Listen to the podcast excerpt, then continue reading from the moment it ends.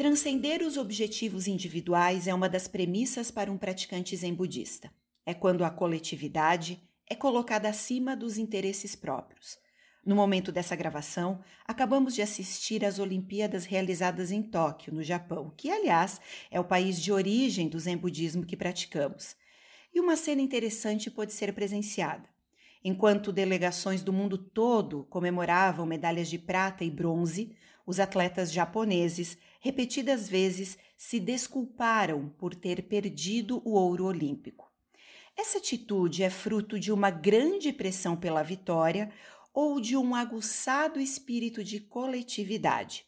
Para conversarmos sobre esse tema, sobre a premissa do olhar zen, trazemos toda a sabedoria do nosso sensei primaz, Monge Gensho. Sensei, como responder essa pergunta?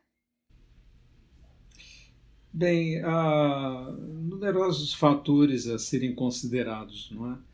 é em primeiro lugar, a noção de coletividade, de trabalho coletivo, está altamente impregnado nas sociedades chinesa e japonesa por causa do cultivo do arroz. O cultivo do arroz precisa ser executado em grupo e não individualmente. Então é uma obra coletiva. E nas obras coletivas as pessoas não devem se destacar e isto acontece frequentemente nos procedimentos esportivos dentro do Japão, por exemplo.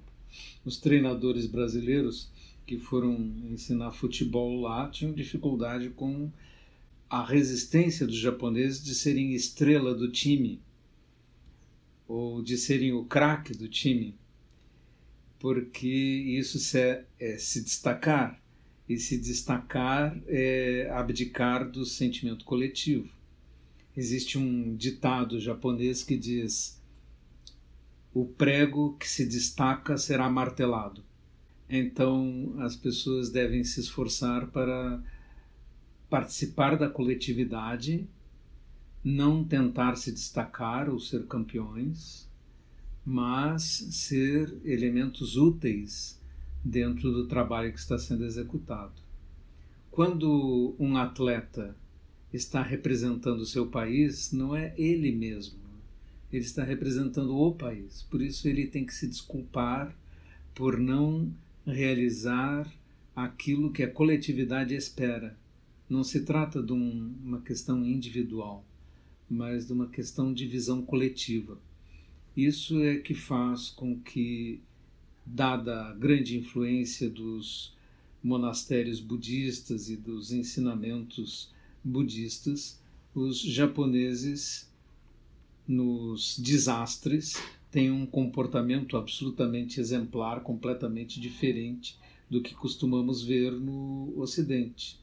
No Ocidente, quando há um grande desastre, vemos pessoas se aproveitando da situação, saqueando lojas, carregando coisas isto, em absoluto, não acontece no Japão. E tampouco os comerciantes vão elevar os preços, tampouco as pessoas vão querer levar para casa mais do que estritamente o que precisam, porque se vai faltar um produto, então você tem que deixar para os outros, para que os outros também tenham. E todo esse comportamento é, parece estranho aos olhos ocidentais, onde o individualismo é colocado no ponto mais alto desde a influência iluminista no século 17 e 18, que foram ressaltando a liberdade individual e a abdicação do coletivo em prol dos direitos do indivíduo essa foi uma grande, magnífica revolução no Ocidente, mas ela chegou a um certo extremo em que os interesses coletivos não interessam mais e as pessoas pensam apenas em seu interesse individual. Essa cegueira causa enormes dificuldades para a sociedade no, geral.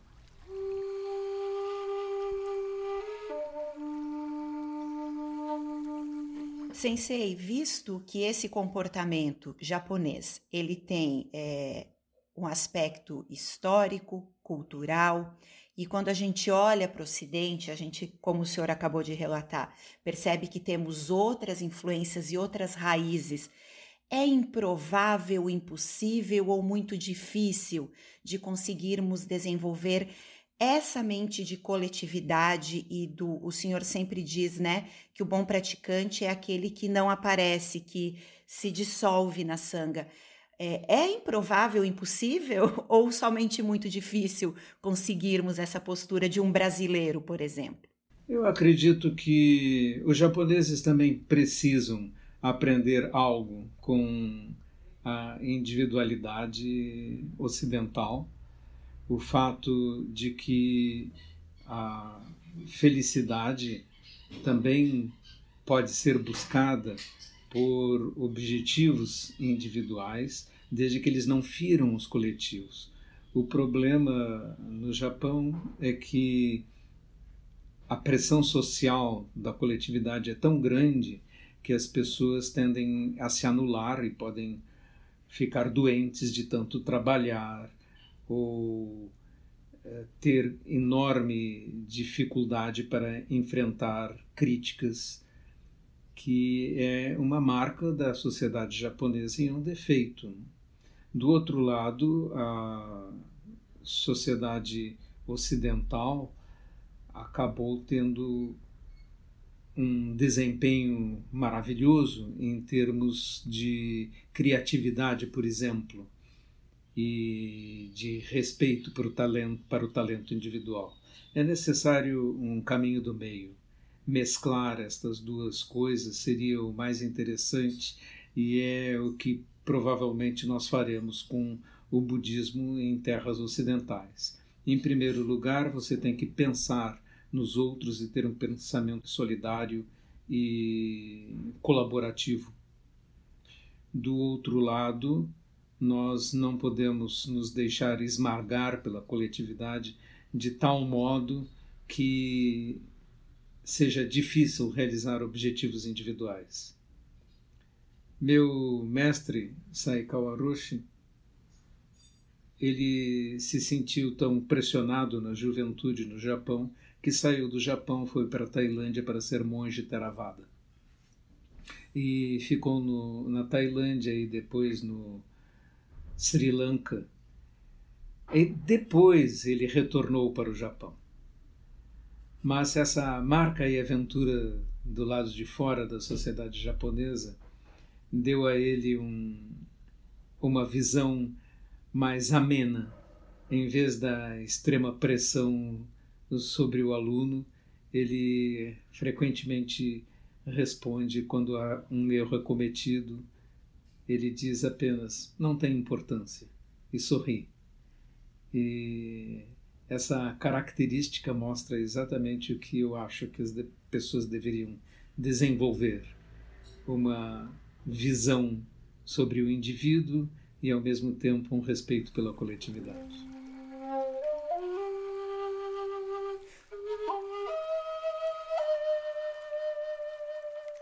E aliás, é assim que o Senhor nos conduz seus alunos dentro da Sangha Daisen. Já ouvi repetidas vezes o Senhor falando: não tem importância diante de erros nossos. Muito obrigada por sua generosidade com todos nós. É, estou apenas imitando a mente de meu mestre. É isto. E nós nos esforçamos para um dia, quem sabe, conseguir imitar a sua com tanta maestria. Sensei, quando a gente fala tanto de esporte como de objetivos pessoais, individuais, como o senhor coloca, surge um aspecto da competição. Como a gente consegue equilibrar? Porque a competição ela acaba sendo bastante dura com a gente, tanto na vida pessoal quanto na vida profissional, e acredito que para atletas nesse cenário olímpico. Como a gente lida com essa necessidade de se destacar, então, ou não? Eu não tenho, a pessoa não deve querer se destacar, mas apenas conquistar seus objetivos. Qual é o meio termo aí? Numa, no lugar onde existe competição, evidentemente você não consegue escapar.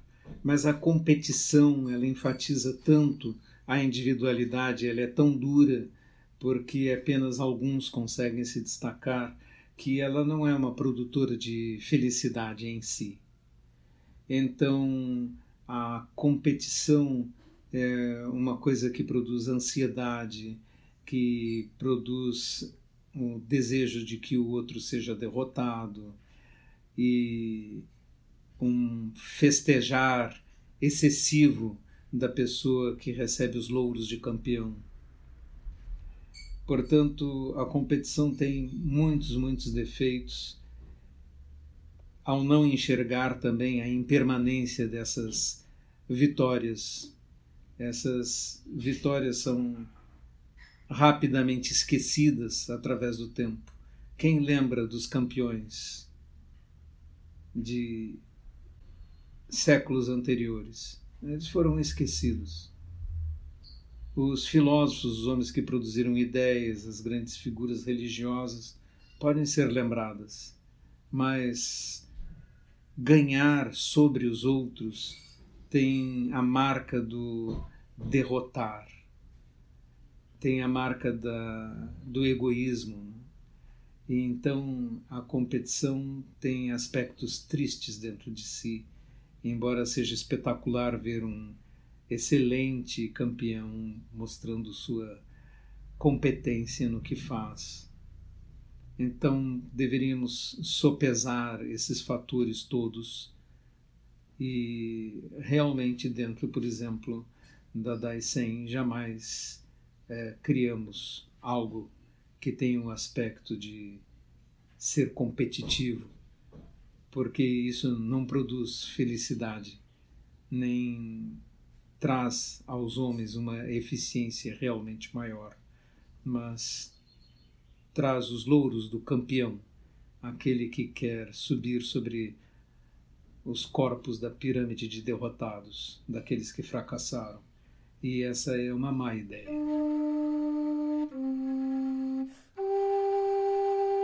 Sensei, qual a dica para o momento em que o praticante comum, como nós, seus alunos, quando nós nos depararmos diante de situações que exijam é, e que tenham um cenário de competitividade, o que é muito comum no mercado profissional, por exemplo.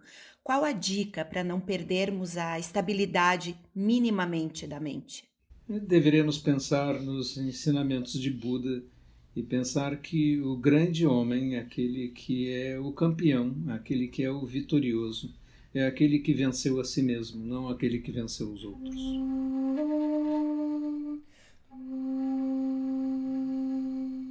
E para encerrarmos, é, o que aprender com o ato de desculpar-se, que é tão comum é, e tão visível e notório é, no comportamento do japonês? Bem, ele quer dizer: eu reconheço a minha ineficiência, a minha fraqueza, eu poderia ter feito melhor, talvez. Né? Então, por isso, eu vou me desculpar. É um ato que é, tem algo de humildade em si, mas não deve ser é, tão poderoso esse sentimento que leve a pessoa a uma tristeza, porque a vida é cíclica, né? Como ensinou o Buda. A vida tem a marca do subir e descer. Um dia você será campeão, outro dia você será derrotado. E essa é a história de sempre. Sempre foi assim. E, portanto, ganhar e perder é algo que deve ser banido da nossa mente, porque só uma mente vazia desses desejos pode expressar sua técnica e sua capacidade ao máximo.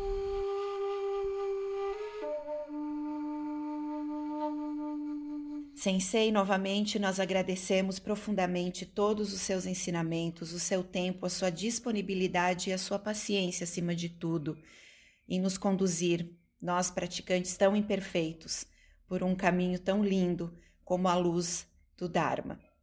E para você que nos acompanhou até aqui, muito obrigada pela sua companhia. Convidamos você a nos seguir em todas as nossas redes sociais, em nossos meios digitais e, como sempre, a principal dica: pratique zazen.